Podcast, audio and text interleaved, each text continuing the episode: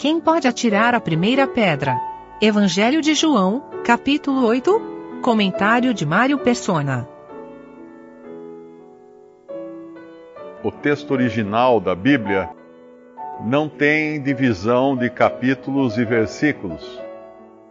É um texto corrido e no grego que foi escrito o Novo Testamento, exceto Mateus que foi escrito em aramaico, eu não sei como foi feito, mas pelo menos no grego, e aqui João foi escrito em grego, uh, esse Evangelho de João, no grego só, só se usavam letras maiúsculas não tinha o caractere minúsculo que nós usamos hoje. Inclusive, a gente procura diferenciar Deus com maiúscula, de, com deuses com minúscula, mas não existia.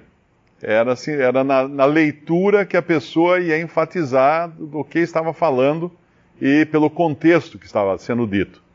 E também o fato de não ter capítulos e versículos eu acredito que até ajudasse na leitura, se nós às vezes, às vezes nos esquecêssemos dessas divisões de capítulos e versículos e lêssemos um pouco da forma corrida. Por exemplo, esse capítulo 8 de João, ele começa com um porém. Agora, esse porém tem que estar ligado a alguma outra coisa. Uh, eu falo algo, porém, eu estou completando alguma coisa que eu disse antes. E o que foi que foi dito antes? Aí tem que ir para o capítulo anterior, o capítulo 7, quando fala dos fariseus que estavam discutindo entre si, reclamando da multidão que não sabia a lei. No final do capítulo 7, Nicodemos defende, então, toma a frente para defender que era errado condenar uma pessoa sem, sem que ela fosse ouvida primeiro. E no versículo 53 do capítulo 7 diz assim: E cada um foi para a sua casa. E o, capítulo 8, 1 diz: Porém, Jesus foi para o Monte das Oliveiras. E eu creio que, ao escrever assim, o Espírito Santo quis mostrar o lugar que cada um ocupava. Enquanto os fariseus, aqueles que eram os expoentes da religião judaica, iam cada um para a sua casa, cada um para tratar dos seus próprios afazeres, a cuidar das suas coisas, o Senhor ia para o Monte das Oliveiras e certamente ele iria ali para, para orar ao Pai. Ele ia para ter comunhão com o Pai.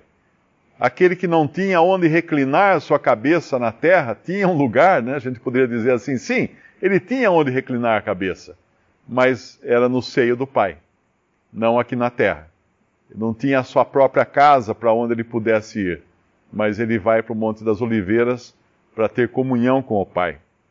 E de manhã cedo, no versículo 2, ele volta para o templo e ensinava no templo. E agora nós vemos uma cena aqui que é que revela muito do que existe no coração do homem. Porque os fariseus, esses que tinham ido para suas próprias casas, talvez um deles não tenha ido para sua própria casa, tenha ido para a casa da amante, né? Porque aqui vai, eles vão trazer uma mulher uh, pega em flagrante adultério, apanhada em adultério. Eu acho que tem outra tradução que fala uh, pega em flagrante adultério, no versículo 3. E uma mulher pega em flagrante adultério ou apanhada em adultério, ela não estava fazendo isso sozinha, ela estava fazendo com alguém. Mas como não tem aqui o homem, e a lei ordenava que o homem e a mulher fossem apedrejados, fossem mortos. Mas não tem o homem aqui. Por que não tem o homem? Porque ele podia ser um amigo dos fariseus ou um dos próprios fariseus. E eles não iam entregar um amigo deles.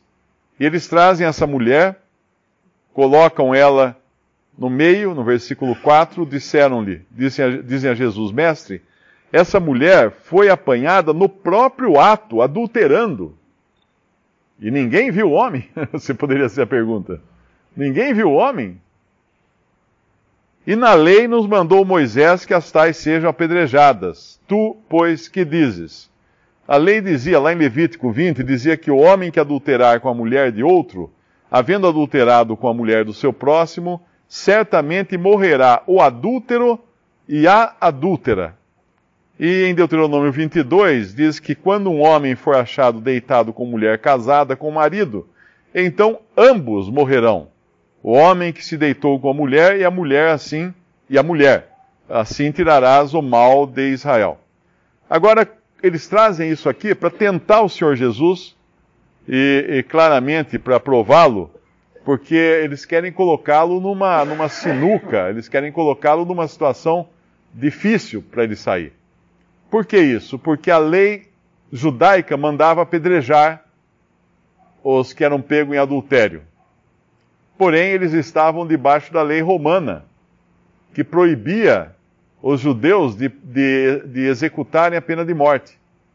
Por isso que no final eles vão ter que entregar o Senhor Jesus para os sacerdotes, os sacerdotes vão ter que entregá-los às, autori entregá-lo às autoridades seculares, para que sejam, para que ele fosse morto, porque os sacerdotes não poderiam executá-lo, estariam errando se se executasse, estariam indo contra a lei dos romanos. E aqui então, se o senhor falasse que a mulher devia ser apedrejada, ele iria contra a lei dos, a lei dos romanos. Se ele falasse que ela não devia ser apedrejada, ele iria contra a lei de Deus, que ele próprio escreveu no Antigo Testamento. E é interessante que esse Jesus escritor, esse Jeová escritor, cujo dedo escreveu a lei uh, no, no, Antigo Testamento, era no Monte, Monte Oreb, se não me engano, né? Ele escreveu a lei no Antigo Testamento, aqui vai aparecer uma segunda obra dele escrita. A lei ficou gravada em tábuas de pedra.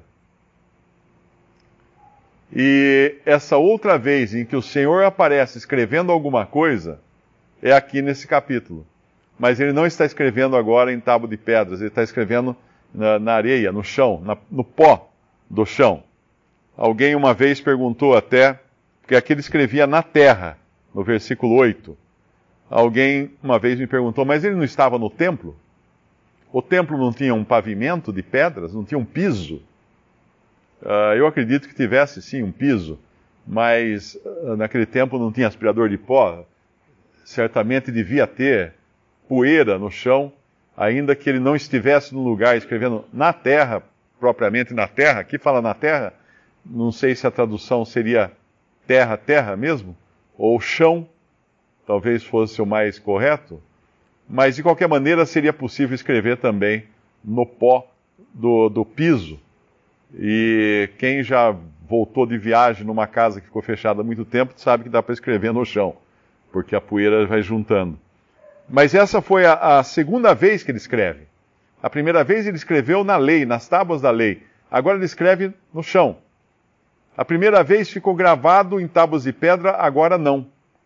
Nós não sabemos o que ele escreveu, o vento levou o que ele escreveu, o, dois mil anos de, de vento apagaram a escrita, mas o que ele escreveu ali ninguém sabe. Tem uma passagem que pode nos dar uma pista apenas, porque aqui fala que ele escrevia com o dedo na terra, é em Jeremias 17, Jeremias 17, versículo 13. Ó Senhor, esperança de Israel, todos aqueles que te deixam serão envergonhados. Os que se apartam de mim serão escritos sobre a terra, porque abandonam o Senhor, a fonte das águas vivas. Nós não sabemos se ele estava escrevendo o nome dessas pessoas ou não, mas de qualquer maneira essas pessoas sairiam daqui, da, daqui a alguns minutos, esses homens sairiam envergonhados dali.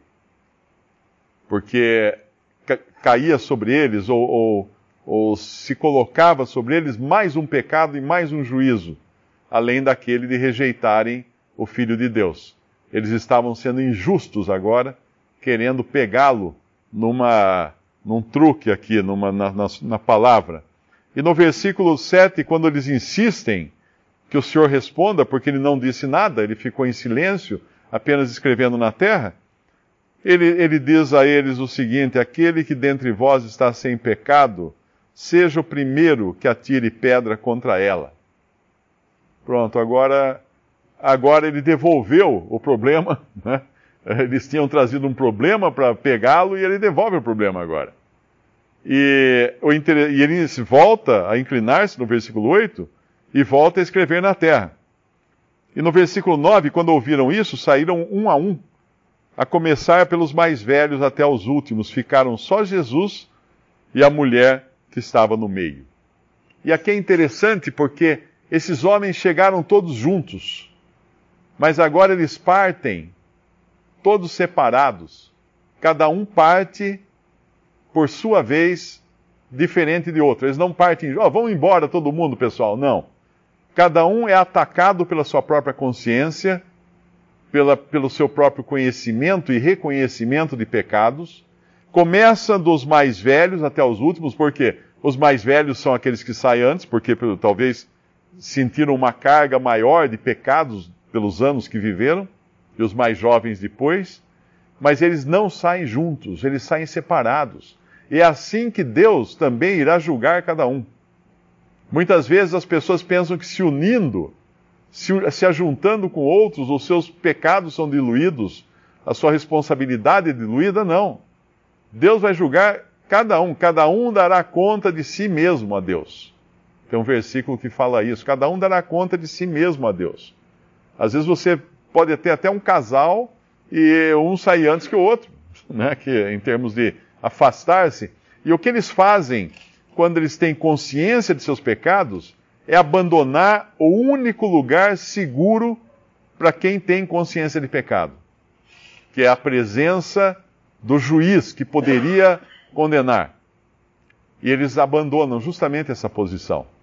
Eles teriam ficado seguros ali, seguros ali diante daquele que podia apedrejá-los.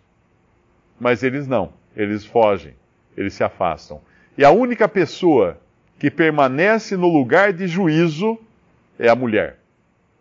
A única pessoa que permanece consciente do seu pecado, que não dá desculpas do que, do que ela tinha feito, que não tenta se justificar, que não faz nada, mas permanece no lugar de um réu condenado, é essa mulher. E ela ouve o que? Uma condenação? Ela toma uma pedrada? Não, de maneira alguma. Porque isso aqui é também a única, essa é também a única posição que alguém pode ficar seguramente sem ser condenado. Que posição é essa? Na presença do Senhor. Na presença do único que pode lavrar uma sentença contra o pecador, e ele fará isso no futuro. Mas ele não veio para julgar. Lá em João 3, ele fala que não veio para julgar. Porém, ele veio como luz. A luz, eh, ele era a luz uh, mas as trevas não o compreenderam. E ele vai falar da luz um pouquinho depois aqui, quando ele diz no versículo 12: Falou-lhes Jesus outra vez, dizendo: Eu sou a luz do mundo. Quem me segue não andará em trevas, mas terá a luz da vida.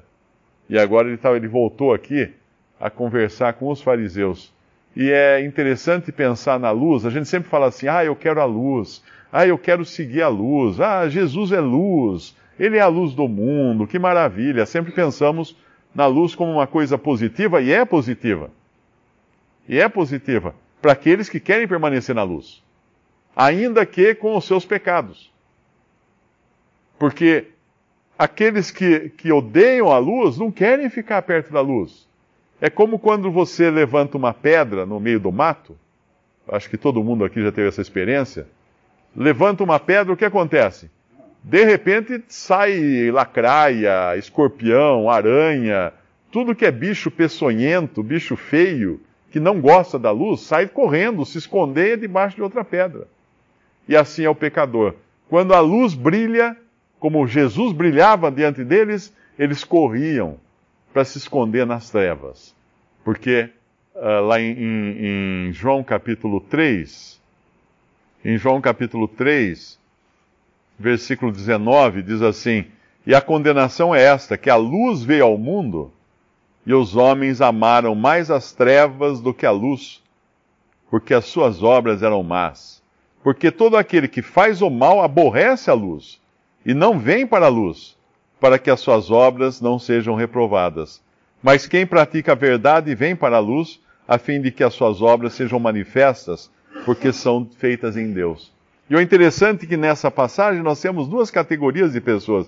Uh, uma que é, que é a mulher uh, patentemente pecadora, né, conscientemente pecadora, que deveria fugir da luz, mas permanece na luz, e os outros que fogem da luz. E o Senhor, lá, uh, Paulo, lá em Efésios capítulo 5, ele vai falar mais um pouco sobre isso, capítulo 5 de Efésios, versículo, uh, versículo 11 e não comuniqueis com as obras infrutuosas das trevas, mas antes condenai-as, porque o que eles fazem em oculto, até dizê-lo é torpe. Mas todas essas coisas se manifestam sendo condenadas pela luz, porque a luz a tudo manifesta. A luz a tudo manifesta. E aqui a luz manifestou uh, o pecado, claro, da mulher já estava manifestado, mas daqueles fariseus foram manifestados aqui. E lá em, lá em João, voltando em João 8 novamente, quando o Senhor Jesus se endireita no versículo 10, primeiro ele tinha se endireitado para falar para os judeus, para os fariseus que atirasse a primeira pedra quem estivesse sem pecado. Agora ele se endireita para falar com aquela que tinha pecado, mas não saiu da, da presença dele. Mulher, Onde estão aqueles teus acusadores? Ninguém te condenou? E ela disse: Ninguém, Senhor. E disse-lhe Jesus: Nem eu também te condeno. Vai-te e não peques mais. Apenas um pensamento aqui no versículo 6 me ocorreu agora. Isso diziam eles tentando para ter, uh, para que tivessem de que o acusar. Eu estava pensando quantas vezes nós também tentamos o Senhor buscando algo de que o acusar. Quando alguma coisa não, não vai bem conosco, nós falamos: Por que, Senhor? Por que isso? Por que aconteceu isso comigo? Uh, nós estamos perguntando para saber direito, para explicar direitinho, e aí nós podemos julgar se ele agiu corretamente ou não na nossa vã maneira de pensar. E, e, na realidade a nossa pergunta jamais devia ser por quê? Buscar a razão de o Senhor permitir algo na nossa vida, mas devia ser para quê? O objetivo que o Senhor permitiu algo na nossa vida. E eu estava pensando lá em Romanos, capítulo, capítulo 5, porque essa mulher, ela foi trazida ali na presença do Senhor, ela talvez achou que ali seria quando ela acabaria morta. Ela não sairia dali a não ser morta. Mas quando nós vamos uh, no capítulo 5, agora falando para os salvos em Cristo, nós encontramos essa passagem aqui no versículo 3 e não somente isto, mas também nos gloriamos nas tribulações, sabendo que a tribulação produz a paciência, e a paciência a experiência, e a experiência a esperança, e a esperança não traz confusão, porquanto o amor de Deus está derramado em nosso coração pelo Espírito Santo que nos foi dado. A mulher foi levada ali por uma circunstância sobre a qual ela não tinha poder algum e ela podia até esperar um, um destino, um desfecho péssimo para ela. E, no entanto, foi o contrário. Aquilo que podia levá-la à morte levou-a à vida, levou-a à salvação. Foi totalmente inverso do que ela pensava. Talvez nós também, muitos de nós, tenhamos sido levados a Cristo por circunstâncias das mais desagradáveis possíveis e que bênção foi, que maravilha, olharmos para trás e falar assim, ah, que ótimo, Senhor, que eu passei por aquilo. Tem um versículo no Antigo Testamento que fala assim: Foi bom eu ter sido afligido, para que conhecesse os teus estatutos. Então a aflição que vem sobre aqueles que o Pai deu a Cristo não é a mesma aflição que vem sobre aqueles que vão fugir da presença do Senhor e amargar uma condenação eterna depois, por terem rejeitado a graça.